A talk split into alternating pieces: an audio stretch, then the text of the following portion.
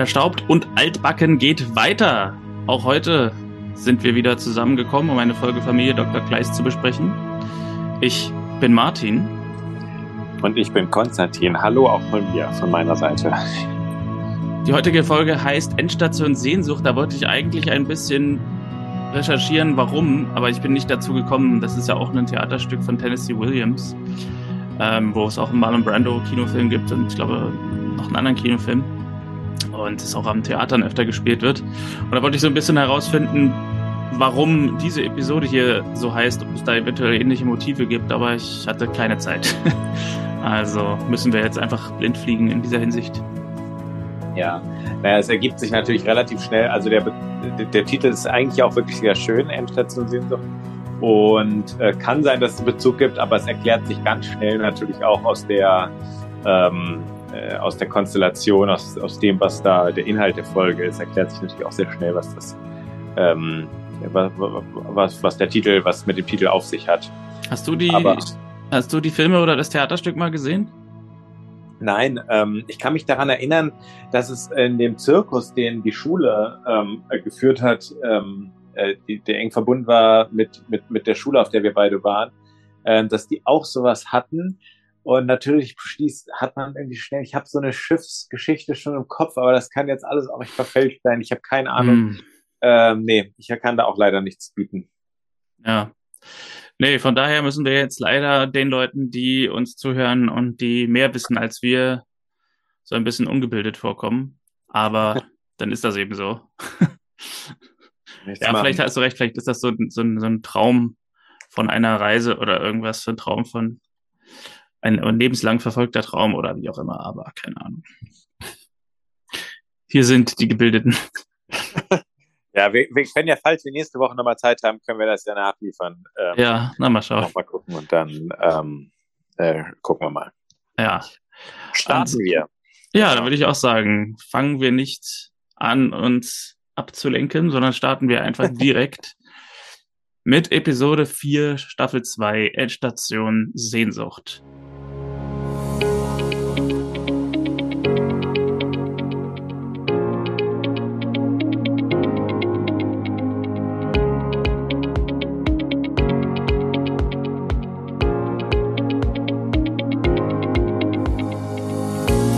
Neues Trinkspiel, Konsti. Jedes Mal, wenn eine Folge mit Marlene und Christian beginnt und vielleicht auch sowas ist wie eine Aufwachszene oder eine Szene morgens, wie sie sich treffen oder so, ein Shot. Okay, was war noch das letzte Mal? Es gab doch beim letzten Mal auch ein, ein, ein Trinkspiel. Du hattest doch schon mal ein Trinkspiel. Das letzte Trinkspiel war das, wo immer jede Szene einen Shot produziert, die mit einem Telefonanruf beendet wird. Ach, stimmt. Ja.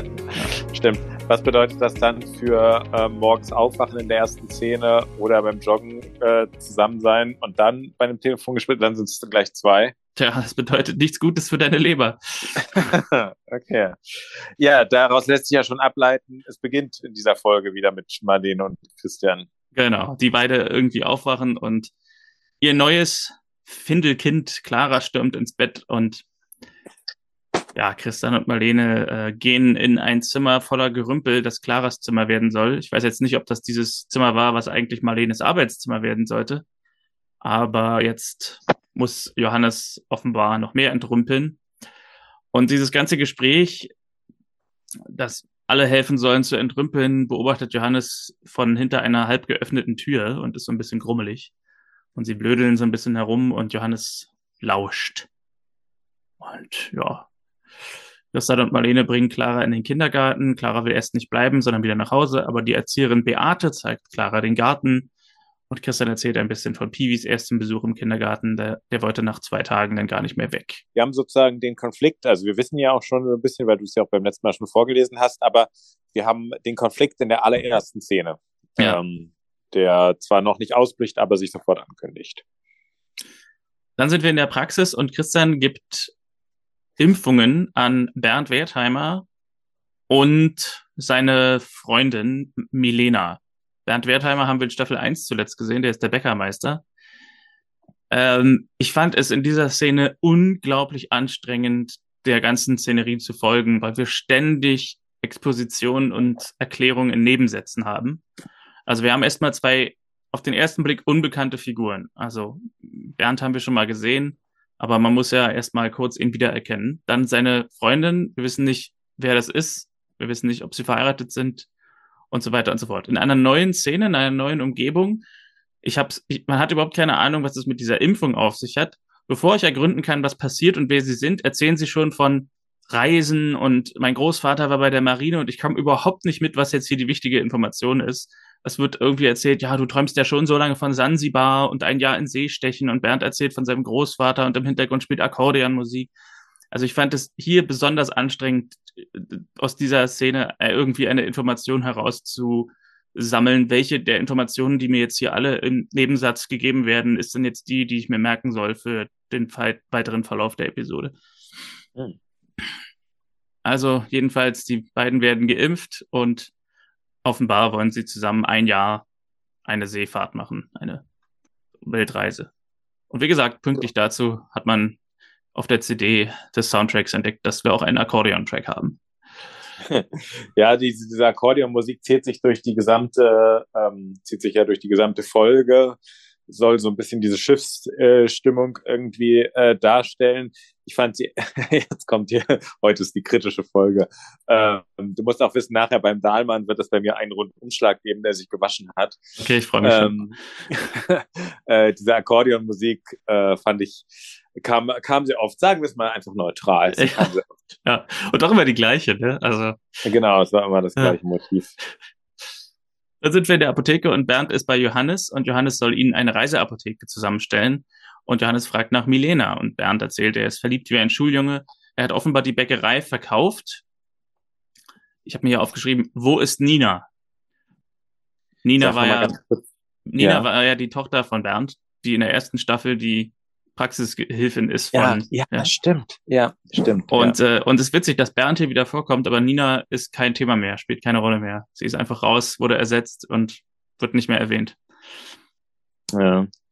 Ja, Bernd. Stimmt, hat auch hier kein kleines, kein kleines Comeback oder sowas, wie es sein nee, könnte. Wird ne? auch nicht mal erwähnt, ja. wie gesagt. Also, ja.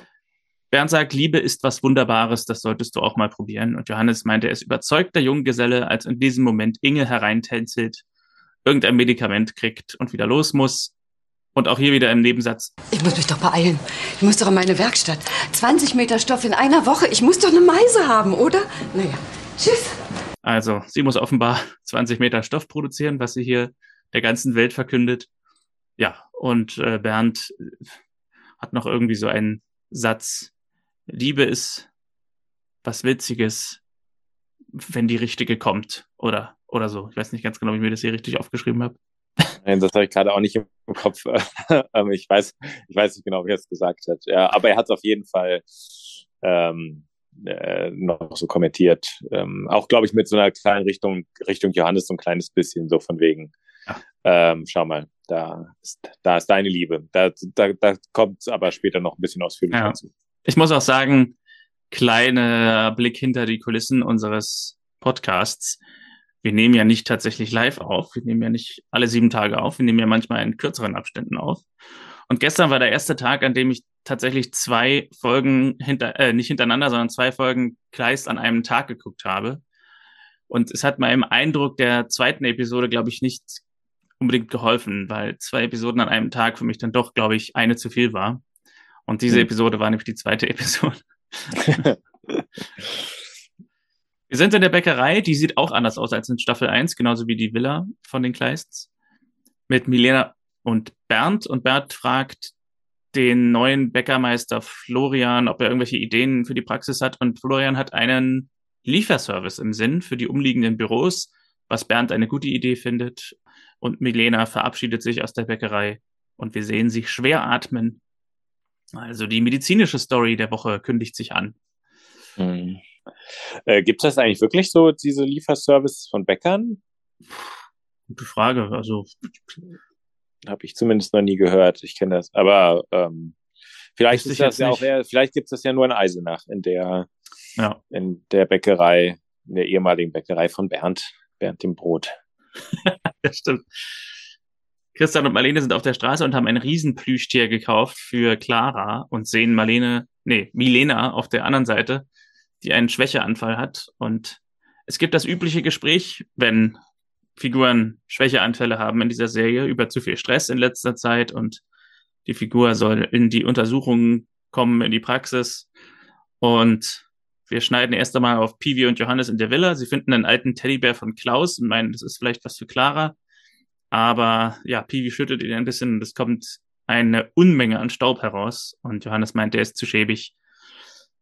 Und sie wissen ja auch nicht, dass Christian und Marlene gerade schon ein riesen Plüschtier für das Mädchen gekauft haben.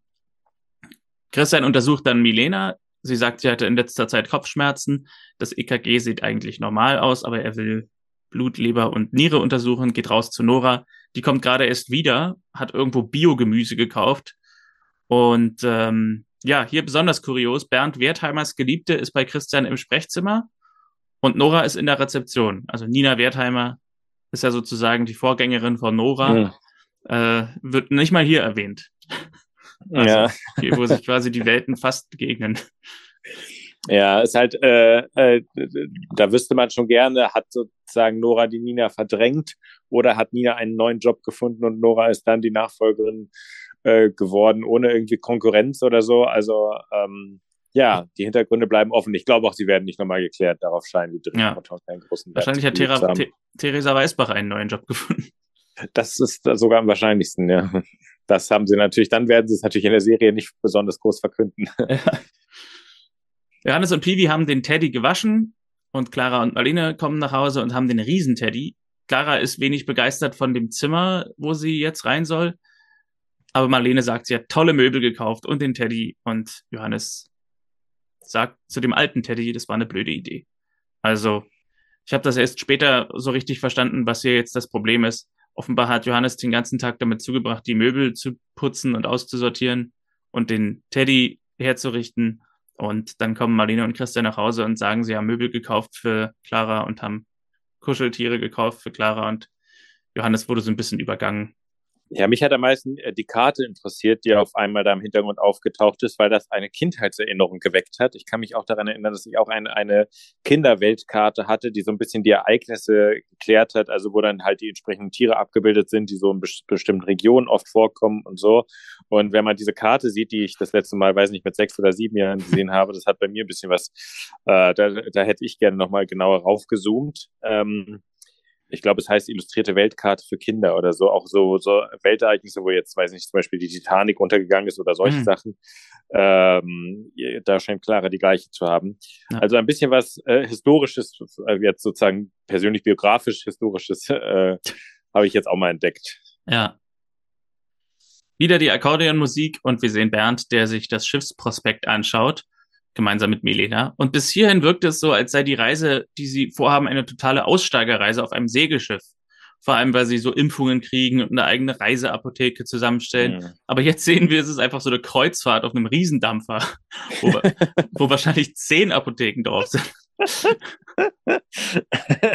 ja, stimmt. Sie sind eigentlich gut. Ich weiß nicht, ob sie sich jetzt äh, eine Kreuzfahrt lebt. Also das heißt ja wahrscheinlich auch, dass die Kreuzfahrt sozusagen die Überfahrt ist und sie dann äh, äh, vor Ort äh, so ein bisschen auf sich gestellt sind. Aber ja, das könnten sie auch vor Ort kaufen, die bestimmte Sachen.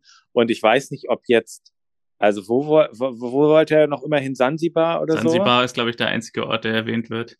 Genau, also ähm, gut, dann kann es natürlich irgendwie so eine Afrika-Rundreise werden, aber falls es jetzt nur Sansibar sein sollte, da kann man sich, glaube ich, äh, auch sehr, ähm, äh, das ist jetzt, glaube ich, nicht die experimentellste Reise, sagen wir es mal so, die man übernimmt. Ich glaube, das ist schon sehr ähm, europäisch auch teilweise äh, alles eingedeckt. Ja. Ja, jedenfalls hat er zwei Kabinen gebucht, falls Milena mal genug von ihm hat. Dann sind wir wieder in der Villa. Christian kommt nach Hause. Johannes fragt nach, ob Milena etwas Ernstes hat. Und Christian erzählt, der Bluttest ins, ist ins Labor gegangen. Bernd weiß noch nichts davon. Und Clara will dann, dass Christian ihr noch was vorliest. Christian ist aber müde. Johannes will einspringen, aber Clara will nur Christian. Und weil sie sich auch nicht darüber einigen können, ob Christian eine oder zwei Geschichten vorliest, Clara will nämlich zwei hören. Sagt sie, die zweite kann ja dann Marlene vorlesen, wenn Christian nur eine will. Also auf keinen Fall Johannes. Alle gehen und Johannes bleibt allein zurück und schleicht allein durchs Haus und kann nur von draußen in die Zimmer hineinschauen. ja, geht nach draußen und durch die Nacht in der Stadt klingelt bei Inge. Sie holt Rotweingläser, als sie ihn sieht. Also sie heißt ihn willkommen, auch wenn sie nicht verabredet waren. Ja, Johannes klagt sein Leid, dass Clara sich nicht vorlesen lässt von ihm.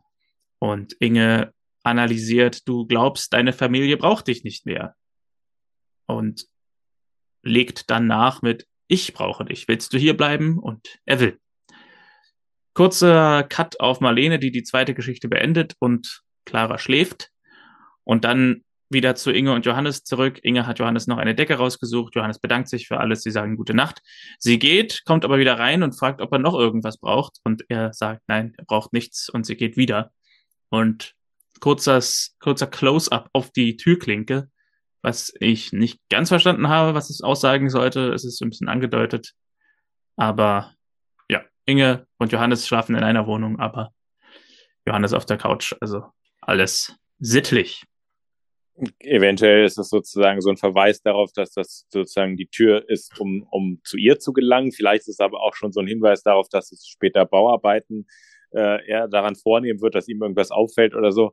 ähm, mir fällt der Konflikt, find, den finde ich ja durchaus nicht uninteressant, ähm, dass ein kleines Kind, dem man ja eigentlich alles verzeihen muss oder das einfach unschuldig ist, ähm, dass, dass das einen natürlich trotzdem verletzen kann. Und diese Frage, wie, wie, wie sehr kann man sowas persönlich nehmen oder nicht, das finde ich durchaus nicht uninteressant. Ähm, und ähm, genau, äh, und ich war froh, dass Johannes äh, sich, also äh, dass es nicht noch eine Reihe ist aus also noch noch, dass es nicht nochmal passiert, dass jemand nicht offen sagt, was er fühlt, sondern dass er offen sagt, ja, er fühlt sich da so ein bisschen ja, wie das, wie das, äh, wie das vierte Rad am Dreirad äh, in der Familie Kleist, dass er das einfach offen sagt, ist mal schön, nicht, dass er da so. Also wir werden ja auch noch in der Folge wieder mal erleben, dass Leute sehr unehrlich sind und er ist einfach hier sehr ehrlich und öffnet sich und das ist eigentlich ein sehr, ähm, da war ich froh, als er das getan hat. Hm. Er ist das fünfte Rad am Fahrrad. ja, genau, das auch. Ja. Am nächsten Morgen kommt Johannes wieder zurück zur Villa. Die Familie frühstückt und Johannes kommt mit der Zeitung rein. Alle wundern sich, dass er schon auf ist und schon mal unterwegs war. Und Lisa bemerkt, dass er dieselben Sachen anhat wie gestern. Und sie sehen, dass auf der Zeitung der Aufkleber von Inges Adresse steht und schlussfolgern, dass er bei Inge übernachtet hat. Und will jemand Kaffee, fragt Christian, glaube ich. Und Clara ist diejenige, die Nein sagt, obwohl sie ja in der letzten Folge, glaube ich, zwei Tassen getrunken hat, wenn ich mich richtig erinnere. Ja, genau.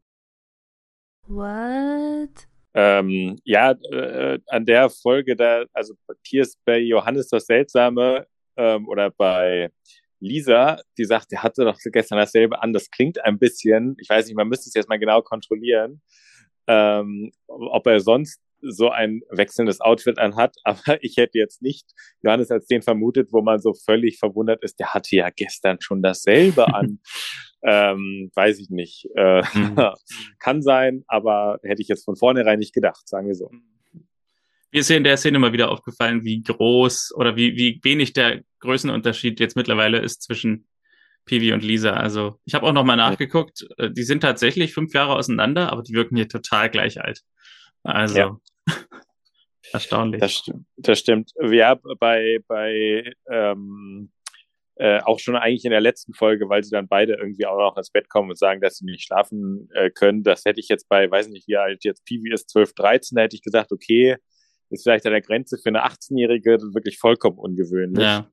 Ähm, hat hier vielleicht auch damit zu tun, dass sie dieses leicht piratenartige Tuch hat. ähm, das wirkt dann auch eher noch so ein bisschen jugendlich als jung erwachsen. Ähm, ja, also ich glaube, ja. sie ist hier 20, die Schauspielerin, und er ist Jahrgang 91, dann ist er 15. 2,6, ja genau, dann ist er 15. Ja. Aber das finde ich sowieso immer mal wieder verrückt, wie so bestimmte Leute, die noch 25 sind, irgendwie Schüler spielen und es dann auch oft noch glaubwürdig ist. Also das ähm, gibt es ja, ja, öfter mal, dass es so äh, vom Alter her eine starke Varianz noch drin ist. Das stimmt. Manchmal schon, manchmal ist es allerdings auch äh, etwas, also ich erinnere mich bei 24 gab es das in einer Staffel, das wirklich so ein Typ mit drei Tage Bart gefühlt und äh, wirklich so, dann so, ja, wie alt bist du? 15? Ja, du mich auch. Hm. War 24 diese Serie, die so in Echtzeit, dieses genau, Echtzeitformat ja. hatte? Okay, ja. ja. Wieder in der Praxis bringt Nora Christian einen Teller Obst und meint, die Ärzte sind die, die am ungesündesten leben. Und Milena kommt herein zur Untersuchung, fühlt sich nicht schlecht, sagt sie, fragt nach der Blutanalyse und Christian ist besorgt wegen ihren Nierenwerten. Merke ich jetzt gerade immer wieder, ich muss echt aufpassen, Milena und Marlene. Das wird äh, mhm. immer wieder ein Stolperstein. Ja, äh, ja, wer weiß, wie lange. Äh, ansonsten kannst du sie, sie hat doch, äh, wird sie nicht auch manchmal mit ihrem Nachnamen erwähnt? Den habe ich aber nicht notiert, keine Ahnung. Ja, ich weiß dann auch nicht mehr, genau. Ja, dann äh, Konzentrationsarbeit für uns heute. Ja. In der Apotheke gibt Johannes Bernd die Malaria-Prophylaxe, die er erst bestellen musste, und sieht, dass Bernd einen teuren Tropfen dabei hat. Und Bernd holt einen Ring heraus. Er will also Milena einen Antrag machen. ich habe mir gerade selber einen Ball gestellt. Ich habe einen Witz in meinen Notizen gemacht und habe quasi die Situation erklärt und den Witz damit leider vernichtet. Aber hier steht, hm. Bernd holt Ring raus und will Johannes heiraten. das hätten wir auch gerne so äh, durchziehen können. Ähm. Nein, also das ist der Ring für Milena. Überraschung. Und ja. er will wissen, wann es bei Johannes soweit ist. Ich glaube, er antwortet nicht. Jedenfalls habe ich mir keine Antwort aufgeschrieben. Oder weißt du, ob er ja, was antwortet? Ja, nein, ich, ich kann den, kenn, weiß den Wortlaut nicht, aber er antwortet so ein bisschen patzig. Äh, okay. Das, das äh, weiß ich noch, so wie es ja nicht ganz untypisch bei für Johannes ist. Man wird ja wohl noch ein Glas Wasser trinken dürfen, ohne Rechenschaft abzulegen. Genau, man wird ja wohl noch in der Apotheke stehen dürfen, ohne dass man gleich nach dem Heiraten gefragt wird. Wieder beim Ultraschall in der Praxis sieht Johannes, nein, sieht Christian die Nieren von Milena sind geschrumpft, sogenannte Schrumpfnieren, und der Körper vergiftet sich selbst. Milena meint, sie fühlt sich gesund, aber Christian sagt, sie muss ins Krankenhaus, es ist eine kritische Situation. Sie aber will mit Bernd nach Hamburg. Christian kann sie nicht aufhalten. Christian redet ihr ins Gewissen, es geht um ihr Leben. Also wieder einmal. Eine Tatort-krimimäßige Situation, meinst du? Nee, wieder einmal die, der Mensch, Dafür, der sich nicht helfen lassen will vom ja, Arzt. Die uneinsichtige Patientin ich weiß nicht, ob ich jemals schon beim Arzt saß, gut, ich bin eh nicht oft beim Arzt, aber ob ich jemals schon beim Arzt saß und gesagt habe und den versucht habe, davon zu überzeugen, dass ich gesund bin. ja, das stimmt. Das ist wahr. Ich glaube auch, das war sozusagen, also ich kann mir schon vorstellen, dass es das heutzutage öfter gibt mit so, dass man entsprechende Suchmaschinen fragt und sowas. Da sind ja manche Leute auch, glaube ich, sehr anstrengend. Aber ja, stimmt, dass man selber sich auf so eine Art Fachdiskussion mit dem Arzt begeben hat. Äh, das das äh, hatte ich auch noch nie, glaube ich. Hier ist das Ultraschallbild von deinen geschrumpften Nieren oder deinem, deiner Leukämie oder was auch immer. Und ich sage, aber ich fühle mich doch gut. Dann bin ich fit. Also, wir sind wieder in der Apotheke. Johannes fragt, woher Bernd wusste, dass Milena die richtige ist. Er hatte das Gefühl, wir kannten uns schon ewig und er hat trotzdem oft Angst, dass es nicht funktioniert. Die, an die man gerade nicht denkt, ist die richtige, sagt er zu Johannes. Und dass er seine Gefühle lesen kann. Bernd gibt ihm den Rat, dass ihr beide, Andeutung auf Johannes und Inge, nicht zu lange warten solltet. Und als Bernd dann los ist, ist Johannes wie verzückt und macht Feierabend, äh, überlässt seiner Assistentin, die übrigens, glaube ich, die Verena Klein ist, die, äh, die Schauspielerin, die dann mit Francis Fulton Smith zusammen war. Ach so, ah, verrückt, ja. ja. Okay. Ähm, übergibt ihr also die Schlüssel zur Apotheke. Sie soll den Rest des Tages da alles schmeißen und er macht Feierabend. Wenn das immer so leicht wäre. ja, das stimmt. Und äh, die, die äh, Apothekenmitarbeiterin fragt, der, die Schauspielerin Verena Klein fragt, der, ist, ist was passiert? Noch nicht. ja. Ähm, und sie holt die Polizei. ja, okay, genau. Er wird ja ähm, nochmal aufgehalten, Johannes, auf der Straße. Genau, also er läuft los und läuft in Christian auf der Straße und hat Schmieröl gekauft. Genau, das habe ich vorher nämlich vergessen zu erwähnen. Irgendwie kommt es darauf, dass ein Schrank, wo Inge die Rotweingläser rausholt, fast aus den Angeln fällt und er versprochen hat, den Schrank zu reparieren. Und dieses Schmieröl hat er jetzt gekauft für Inges Schrank. Und Christian fragt ihn hier nochmal danach, warum er die Zeitung von Inge hatte aber Johannes muss los. Und schöner Dialog, den ich danach auch einmal selber angewendet habe, seit ich die Folge gesehen habe. Du hast aber auch keine Zeit mehr für uns. Ich hab's einfach nur eilig. Was bedeutet, ich habe keine Zeit für euch? Ja. äh, ja. also er sagt nein, aber ja. nein, nein. Ihr seid mir nur nicht so wichtig. Ja, dann. Äh, eine der seltsamsten Ausreden, äh, die man gehört hat. Dann kurzer Zeitsprung, er hat den Schrank repariert und fragt, ob es sonst noch was zu reparieren gibt. Und er findet sowieso, dass sie sich zu selten sehen, also er und Inge. Und er möchte heute Abend zusammen essen. Inge willigt ein und er will sie um 7 Uhr abholen. An Inges Stelle würde ich mich ja übrigens ein bisschen seltsam fühlen, ähm, weil er ja offen sagt, in der Familie bin ich gerade nicht mehr die Nummer eins. Und ähm, dann sucht er wirklich ja sehr intensiv Kontakt, will überall helfen und sagt, dass er, ähm, dass sie sich öfter sehen sollten und sowas, ähm, kommt abends bei ihr vorbei. Also äh, plötzlich ist er so total der, der äh, zugewandte und und bekümmerte. ähm, das das äh, würde mich, glaube ich, an ihrer Stelle so ein bisschen wundern.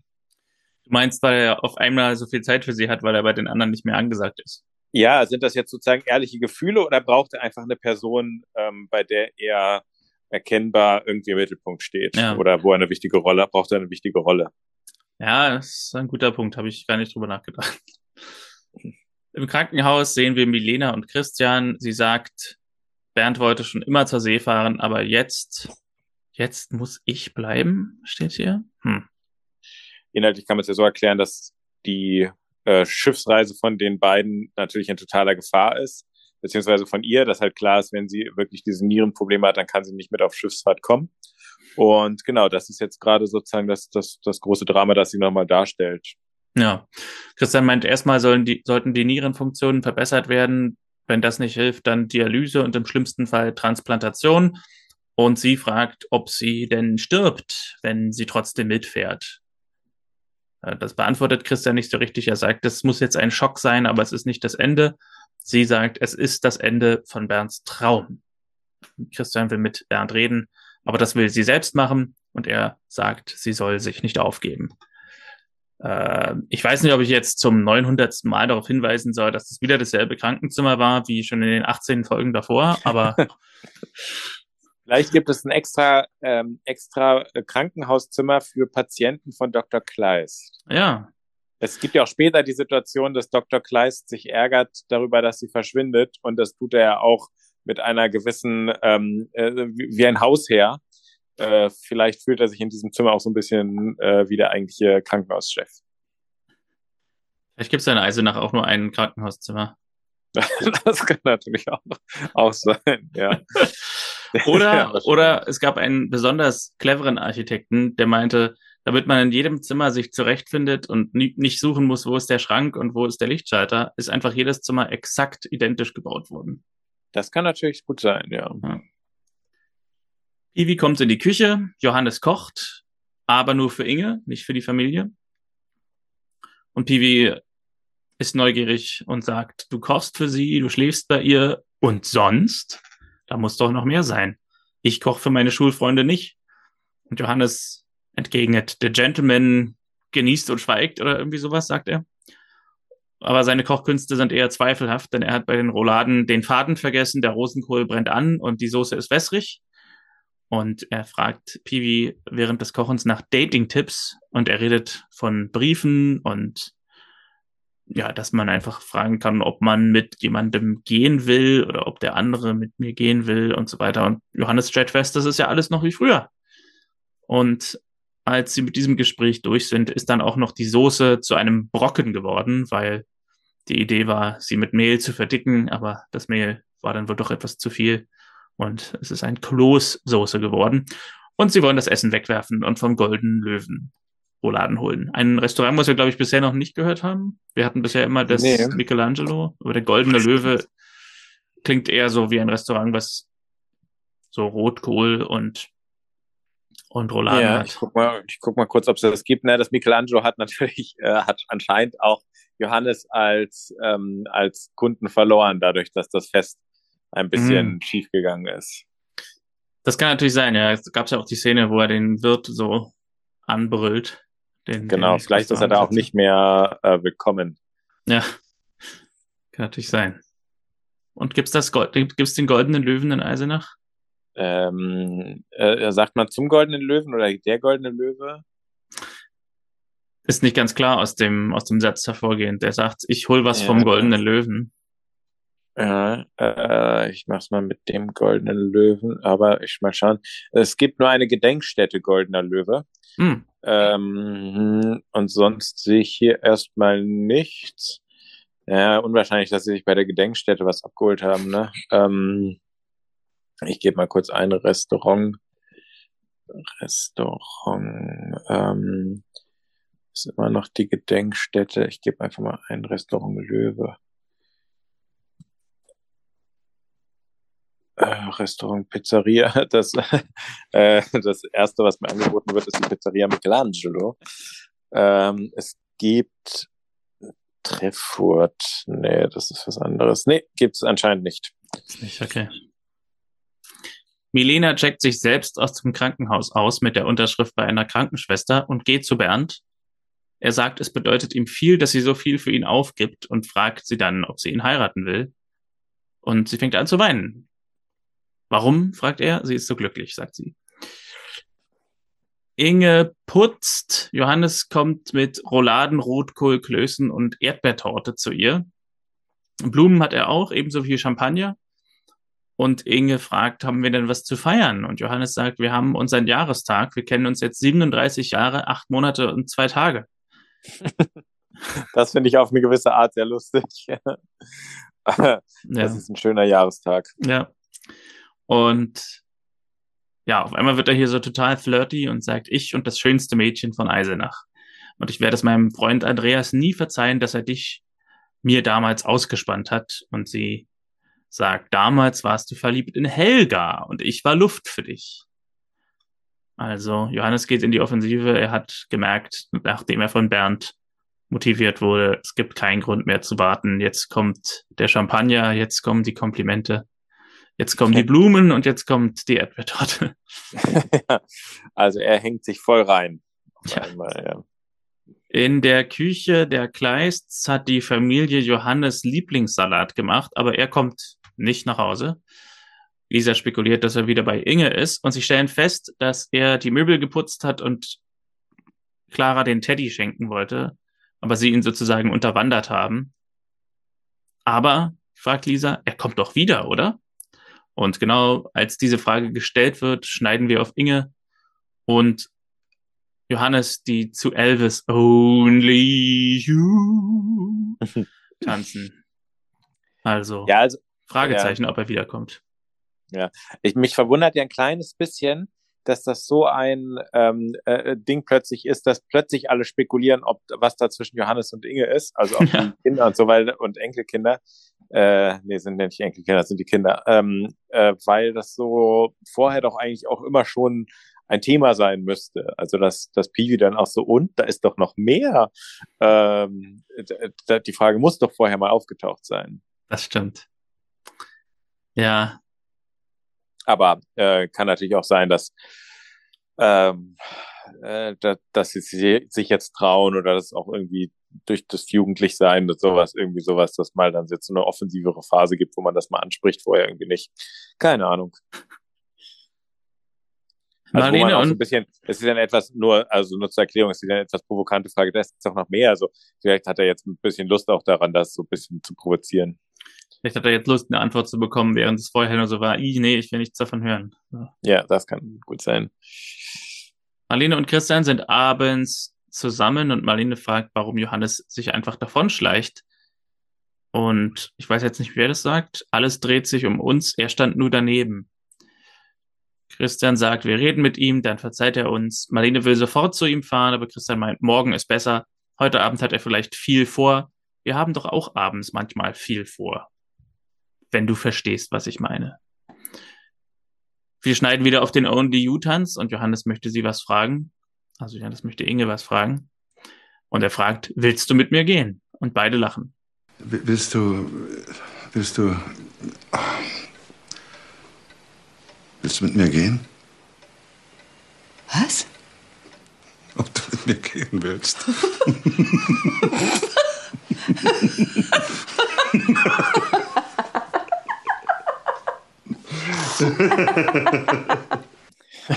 ja, es bleibt eine etwas uneindeutige Antwort. Ne? Ähm, ich glaube, Sie lachen auch so ein bisschen über die Formulierung, die sich ja ähm, Johannes vorher bei Pivi ähm, er, ja. er, er, erfragt hat, äh, wo er erfahren hat, dass das immer noch die gleiche Art ist, jemanden nach, einem, nach einer Beziehung zu fragen. Ja. Ähm, genau, aber dann gibt's ja den Schnitt und dann das maximale Gegenteil von dem, was wir jetzt hier haben. Ja, ähm, Bernd und Milena sind nachts auf der Straße. Bernd sagt, morgen um diese Zeit sind wir schon auf hoher See. Ein Satz, der in den Filmen immer bedeutet, dass das nicht passiert. Und mhm. Milena muss ihm was sagen und Bernd fragt, hast du es dir anders überlegt? Ja, Milena sagt, sie fährt nicht mit, sie liebt ihn nicht mehr, es ist aus. Tja. Tja, radikal schnell, ne? Ja. Ähm, mitten auf der Straße gesagt. Ähm, Gestern noch, ja, äh, ich werde nie wieder ohne dich und so, und ich komme mit und dann Konsti, der Podcast ist vorbei, ich mache nicht mehr mit. ja, ich glaube sogar ganz kurz, also ich meine so ein, zwei Stunden vor noch den Heiratsantrag angenommen und jetzt ist es komplett vorbei. Ja. ja. So schnell das, geht das. Ja, man kann sich einfach nicht, äh, es kann nicht schnell genug gehen. Die, die kurzlebige Gesellschaft heutzutage. genau. Schnitt auf Inge und Johannes, die immer noch Elvis hören. Jetzt hören sie ein fetzigeres Lied, aber tanzen immer noch ganz langsam und behutsam. Das finde ich ganz lustig. Und Inge fragt, nach 37 Jahren willst du nun mit mir gehen? Und er sagt ja. Und es gibt einen Knutscher. Milena räumt ihre Sachen ein und Bernd ist ihr irgendwie hinterhergegangen und ruft rein durchs Fenster, das war doch nicht dein Ernst, oder bitte verlass mich nicht und geht dann mit hängendem Kopf von dannen. Wieder, glaube ich, mit der Akkordeonmusik. Ja, genau, die ist wirklich der fast der Hauptdarsteller in dieser Folge. Die Akkordeonmusik wird gespielt von Tom Hanks.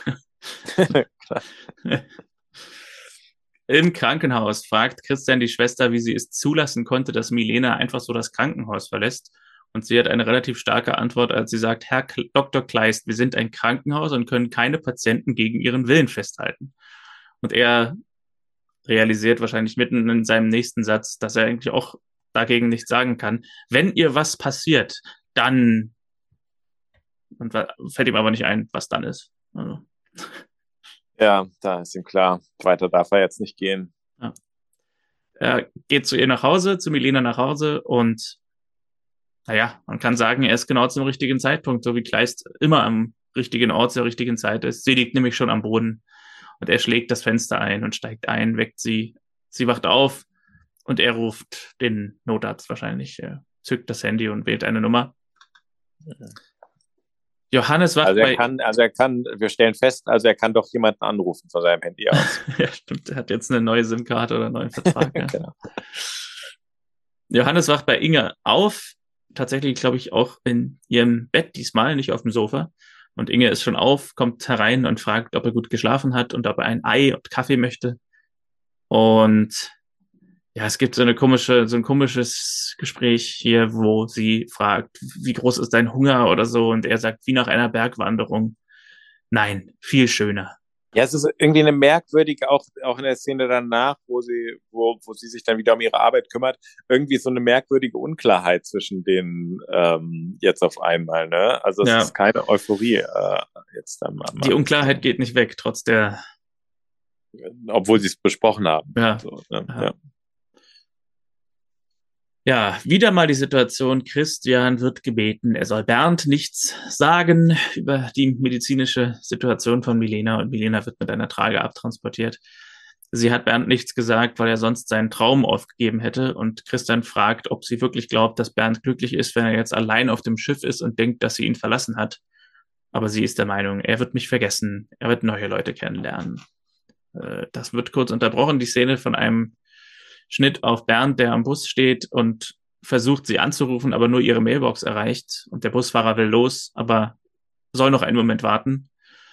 Und Christian klingelt bei Bernd, erfährt von der Nachbarin, dass er schon am Busbahnhof ist und Christian rast mit seinem Auto hin, findet Bernd im Bus, der gerade abfahren will und sagt ihm, Milena braucht dich, erzählt, dass sie krank ist und im Krankenhaus und sie machen sich auf den Weg ins Krankenhaus. Also hört gar nicht auf sie. Also, ich glaube, zwei Szenen davor hat sie ihm gebeten, nichts zu sagen und er fährt los und sagt es eben. Stimmt, ja, das stimmt. Mir ist noch aufgefallen, dass er sich relativ, ähm, äh, dass er den Bus auf eine un, un äh, also dass er den Bus, mir fällt auf, dass er den Bus stoppt ähm, auf eine Art, wie es eigentlich gar nicht, wie es einfacher ginge. Also er macht es sich äh, schwer, von der Seite da anzurennen und äh, zu klopfen. Ähm, und, und äh, nicht sich einfach kurz vor den Bus zu stellen und klar zu machen, sozusagen, du kommst jetzt hier nicht vorbei.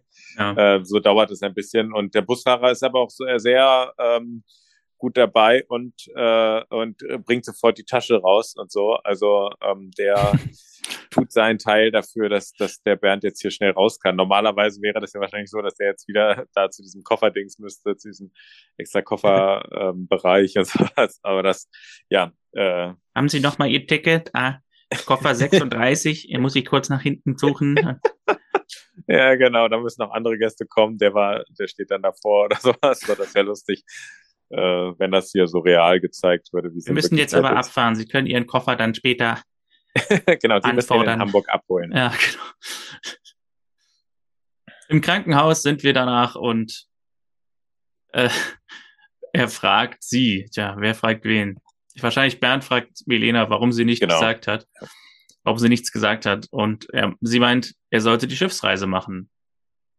Und er erwidert, er kann ohne die Schiffsreise leben, aber nicht ohne sie.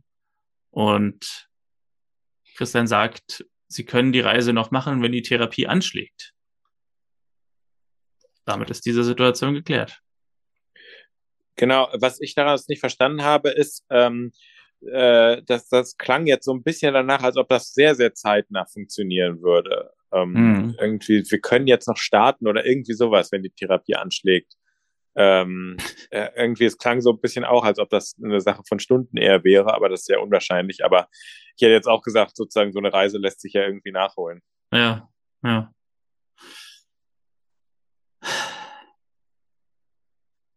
Lisa und Clara kochen Pudding, Christian, Pevi und Marlene wollen stattdessen lieber essen gehen. Keine Ahnung, was diese Szene uns sagen sollte, außerdem. Und Johannes und Inge verabschieden sich in Inges Wohnung. Sie holt den Korb und den Bräter für den goldenen Löwen. Er will los, aber sie will was sagen. Grüße für den Wirt. Der Wecker klingelt, die Blaudrucke sind fertig und sie muss schnell an die Arbeit und er geht. Also tatsächlich hat man das Gefühl, obwohl jetzt hier quasi alles ausgesprochen wurde, dass irgendwie nichts so richtig klar ist. Genau. Also irgendwie ähm, äh, bleibt es einfach genauso offen. Da entwickelt sich nicht groß weiter. Ja. Ähm, sind wir mal gespannt. Warten wir ab. Sind wir mal gespannt, ja. Johannes geht die Straße lang, trifft auf Marlene, Pivi und Christian und Pivi fragt, ob das Essen aus dem goldenen Löwen geschmeckt hat. Marlene ist erstaunt, was er alles weiß und es gibt irgendwie einen Kommentar, ja, ja, Männer unter sich, die wissen alles. Und Marlene äh, sagt zu Johannes, wegen deines komischen Verhaltens haben wir schon gedacht, dass wir dir zu viel zugemutet haben. Und er, was denn für ein komisches Verhalten? Ja, und es gibt noch zwei, drei Hin und Hers. Alles Klärchen, sagen sie dann. Und also sind wir wieder eine Familie? Das waren wir doch immer. Und dann ist die Folge auch schon zu Ende.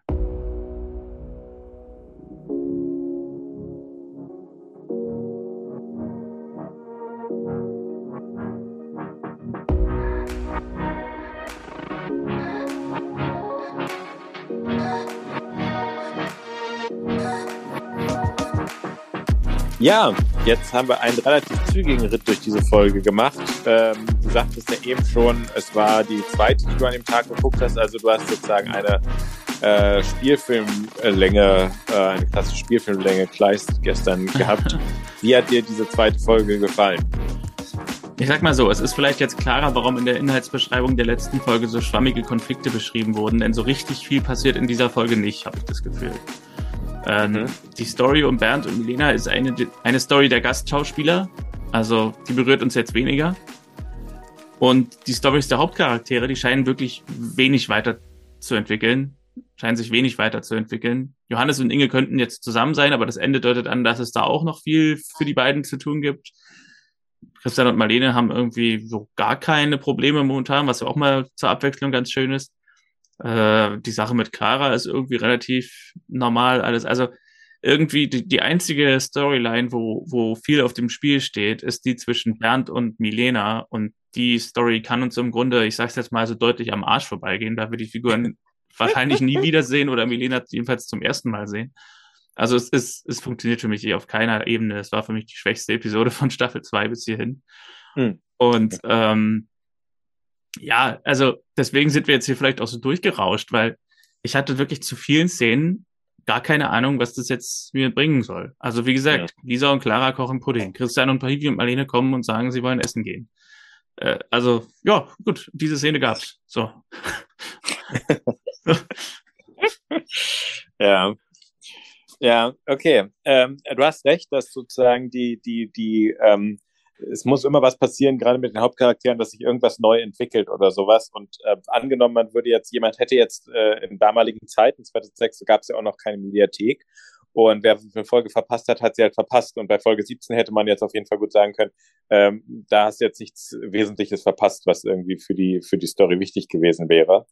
Ähm, von daher ähm, äh, ich habe es einfach sozusagen dadurch, dass ich ja für den Wohlfühlfaktor gucke, war das in Ordnung, aber es ist auf jeden Fall, ich sag mal, so ein bisschen so die Folge wie, wie der alte Mitschüler, wo man nach ein paar Jahren denkt, ach stimmt ja, den gab es ja auch, aber äh, nichts, was jetzt besonders, äh, keinen kein besonderen Ausschlag.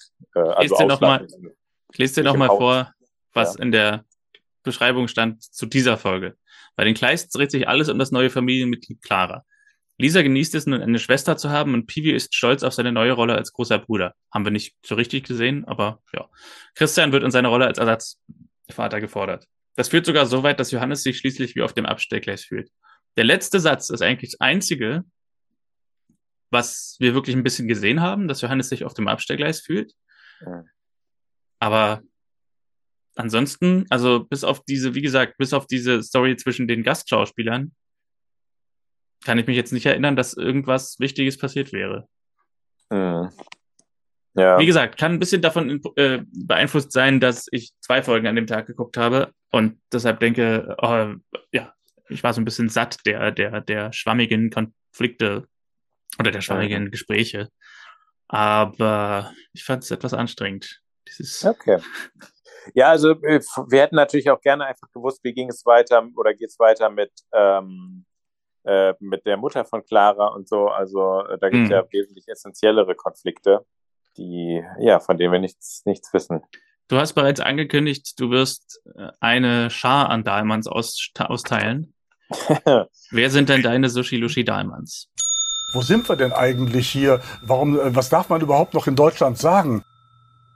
Ähm, es gibt viele, die sich beworben haben ähm, dieses Mal. Und zwar habe ich genau, ähm, äh, ja, ich habe ich hab sechs Leute, äh, die, die sich alle be be bewerben. Und ich muss jetzt einmal ganz kurz eine Entscheidung treffen. Ähm, ähm, Aber ich will eigentlich alle sechs hören. Ja, ja, du, äh, du, du hörst doch gleich alle sechs. Okay. Ähm, nur kurz mal überlegen, ähm, wen ich jetzt, das muss ich nämlich für mich selber, ich muss es ein kleines bisschen platzieren. Also, es fängt erstmal chronologisch dabei an bei Nora, die ähm, einkauft ähm, äh, bei, in der Arztpraxis und ihre Einkäufe auch dem Doktor aufdrückt. Also das ist ja nett, wenn die Assistentin sich auch so ein bisschen kümmert oder sagt, hier, sie brauchen auch was zum Mittagessen und sowas. Das ist ja sehr, sehr fürsorglich auf jeden Fall. Aber sie sagt ja auch hier, und wenn sie jetzt ein Kind haben, dann muss, müssen es diese und Obst und Gemüse, muss dieses Obst und Gemüse sein und sowas.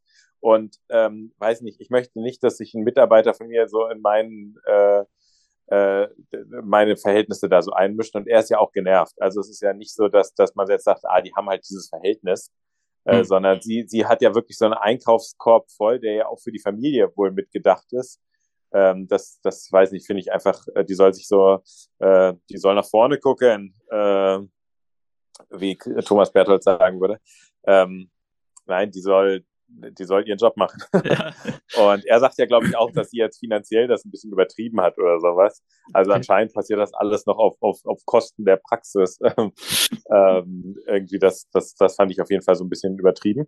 Äh, Christian, äh, dass er jetzt im Krankenhaus, wo er auch wirklich nicht der Hausherr ist, sagt, ähm, wie können Sie die gehen lassen? Und wenn ihr was passiert und damit ihr so ein bisschen der, der, der Krankenhausmitarbeiterin die Schuld äh, zuschieben, obwohl ja. es wirklich eine eigenverantwortliche Selbstgefährdung ist, dass er nicht sagt, es darf nicht wahr sein, dass sie gehen wollte. Also man kann ja auch die Wut auf die Person richten, die aktiv hier gerade ähm, äh, sich in Gefahr begibt ähm, und nicht dann irgendwie mit Mitarbeiterin, die einfach rechtlich keine Handhabe haben dafür, das mag ich halt immer nicht, wenn Leute, wenn die Leute angeschnauzt werden, die da sind oder die man halt eben gerade als Sündenbock ausmachen kann, ja. ähm, das, das, das kann ich nicht leiden. Ähm, äh, Marlene äh, bekommt, hat den, den Schlusssatz, der gefällt mir überhaupt nicht von ihr in der, in der Folge. Ähm, wir haben schon gedacht, du warst so komisch. Also, was ja, heißt, ja. du warst so komisch? Also, Dein komisches Verhalten komisch, und so, ja. Genau, also du hast dich so zurückgezogen, wäre richtig gewesen. Und warum hat er sich zurückgezogen? Unter anderem, weil Christian und Marlene wirklich ähm, nicht so viel Rücksicht darauf nehmen, was bei Johannes jetzt im Haus passiert und, und auch da wieder relativ wenig absprechen. Ähm, Johannes wiederum bewirbt sich durch seine Aktion in der Apotheke, wie er einfach seine Mitarbeiterin da verlässt ähm, und ihr alles aufdrückt, gerade wenn der Chef ähm, seiner Mitarbeiterin sagt, ja, ich mache jetzt einfach mal Feierabend von hier auf, auf, auf gleich, dann kann sie natürlich sehr schlecht sagen, nee, Chef, Sie bleiben hier, aber ob sie jetzt vielleicht mit der Situation gerade überfordert ist oder nicht, fragt er gar nicht. Ja. Ähm, in der Apotheke passiert noch etwas weiteres, äh, was, was ähm, Dahlmann verdächtig ist, und zwar Bernd. Eine Sache, die ich äh, überhaupt nicht leiden kann, und zwar, das ist auch noch passiert, bevor er gemerkt hat, dass da was mit Inge ist, ist, dass er sagt, ah, ich habe jetzt die große, große Liebe erwischt. Wann ist es denn bei dir soweit, Johannes? Also diese Erwartung, ich habe jetzt die große Liebe und du, dann brauchst du auch eine. Ne? Also dann brauchen ja. sie alle. So, äh, dieses Projizieren von sich selber auf andere kann ich nicht leiden. Platz eins aber bekommt Milena für dieses falsche Schlussmachen. Also die Erwartung, dass jemand ihren Heiratsantrag macht und dann soll er halt zwei Tage später alleine seine Schiffsfahrt machen, weil also diese technische Denke, ah, er will ja eine Schiffsfahrt machen, nein, er will doch wirklich zufrieden sein. Also ja. ähm, das ist so ähm, absurd. Ähm, von daher bekommt äh, Milena jetzt den Dahlmann ähm, okay. und profitiert davon, dass die anderen wahrscheinlich den öfter mal bekommen werden. Das hat jetzt den Ausschlag gegeben. Ansonsten waren viele Leute jetzt Dahlmann verdächtig. Also ich fasse zusammen, du hast die Episode gemocht wegen des Wohlfühlfaktors, aber du findest sechs Personen in der Episode ziemlich dämlich und findest ihre Handlungen scheiße. genau. Das Einzige, was mir gefällt, ist der Zoom auf die Villa. Ähm, nein, ähm, es ist ja auch so, dass eigentlich Johannes sich ja endlich mal so um Inge kümmert, in einer rührigen Art und Weise, in einer rührenden Art und Weise, wie er es, wie äh, tun soll und so. Und, und Christian kümmert sich ja auch wieder wahnsinnig um seine Patienten und so. Das ist ja alles nicht das Thema und es passiert ja auch vieles aus guter Intention heraus, weil die halt total die Augen für Clara haben. Aber äh, wenn man sozusagen, ja, sie liefern leider alle, die meisten in dieser Folge auch Stoff für, für, für den Dahlmann-Preis. Ja. Aber deine Eins, also ich schreibe sie alle auf, aber deine Eins geht an Milena. Genau. Dann haben wir die Situation, das erste Mal seit Folge 109. Wir haben den Double Dahlmann. Mm, okay. Mein Dahlmann ist auch Milena und genau für dieselbe Sache. Also äh, ich habe es nochmal versucht in Gedanken zu fassen, Milena kriegt den Dahlmann für den Moment, als sie es für besser erachtet, Bernd zu sagen, dass sie ihn nicht mehr liebt, nur damit sie ihm nicht die Wahrheit über ihre Krankheit sagen muss. Ähm, und sie findet es besser, er macht eine Reise mit gebrochenem Herzen und voller Enttäuschung, als dass er mit ihr zu Hause bleibt. Und das ist einfach, das, weißt du, das, das ist so, sie denkt wahrscheinlich, sie ist total nobel und selbstlos, aber es ist eigentlich ja. total eigensinnig, weil, weil eigentlich ermöglicht sie ihm nicht, seinen Traum doch noch zu leben sondern verdirbt ihm den Traum. Denn wie könnte er diese Reise noch genießen, wenn er immer nur böse Gedanken hat und Enttäuschung in sich trägt? So. Genau. Dann tut er, macht er zwar die Reise, aber sie ist eben total verdorben unter diesem Eindruck der, der Gefühle. Und dass sie das für den Best, für, dass sie das für besser erachtet, als ihm einfach zu sagen, ey, ich bin schwer krank, können wir gucken, ob wir das hinkriegen und dann vielleicht in zwei, drei Jahren nochmal machen. Oder aber auch zu sagen, ich bin schwer krank, willst du vielleicht trotzdem alleine fahren? Genau ähm, ist einfach dämlich. Ja, das äh, ja nicht nachvollziehbar. Trotz auch, obwohl sie darauf hingewiesen wird. Also Ja. ähm, ja, nicht, ja, können wir nicht nachvollziehen. Aber gut, dann haben wir die Folge hinter uns und merken, ähm, die hat es uns jetzt nicht so gegeben. Ähm, Nee, er hat uns vielleicht den Rest gegeben, aber uns den Rest gegeben. Jetzt werden wir langsam ganz schön hart. Ähm, und äh, ja, wollen wir Vorschau auf die nächste Folge oder wollen wir uns überraschen lassen? ähm, nee, wir machen die Vorschau ja immer, aber es ist lustig, dass du in dieser Folge hier jetzt sagst, dass wir uns überraschen lassen könnten, weil ich tatsächlich vergessen habe, mir aufzuschreiben, was die nächste Folge ist. Deswegen muss ich es kurz zusammen improvisieren. Die nächste Folge ist Folge 5, Staffel 2, namens Discofahrt, eine FSK 6 Episode. Lisa ist ein Teenager geworden. Das wird Christian spätestens da schmerzlich bewusst, als sie unter der Woche abends mit Freunden in die Disco will. Mit Marlenes Zustimmung fährt Lisa schließlich hin. Doch auf dem Rückweg haben die jungen Leute einen Autounfall. Ja, okay. Also wir merken, es ist wieder ein, ein Familie Kleist-Mitglied in Gefahr. Ja, Sind wir da mal gespannt. Wollen wir hoffen, dass es nicht allzu dramatisch wird. naja, also nach dieser Episode kann ich gerne noch ein bisschen mehr Drama vertragen. Also okay, wollen wir hoffen, dass es dramatisch wird. ich hoffe, niemand hatte, während er sich uns in Podcast-Form angehört hat, einen Autounfall und die Discofahrt gelingt. Wir wünschen gute Disco-Aufenthalte für alle, die darauf Lust haben. Und äh, wünschen, äh, ja, ernsthaft Sehnsucht. Wie heißt denn die nächste Folge? Discofahrt. Disco, ach so, einfach nur Discofahrt, okay. Ähm, Discofahrt, ja. Ähm, ich überlege gerade. Gibt es das Wort sonst? Discofahrt? Harzer Disco, ja. ja. Zur Disco, ja, das wäre ein bisschen Discofahrt nicht besser. Ähm, ja, wir wünschen beste Gesundheit, passt auf euch auf und bis zum nächsten Mal. Ja, mir fällt dazu auch nicht viel mehr ein. Meine Gedanken sind heute etwas beschränkt. Also, alles Gute, bis dann. Ciao, ciao. Tschüss.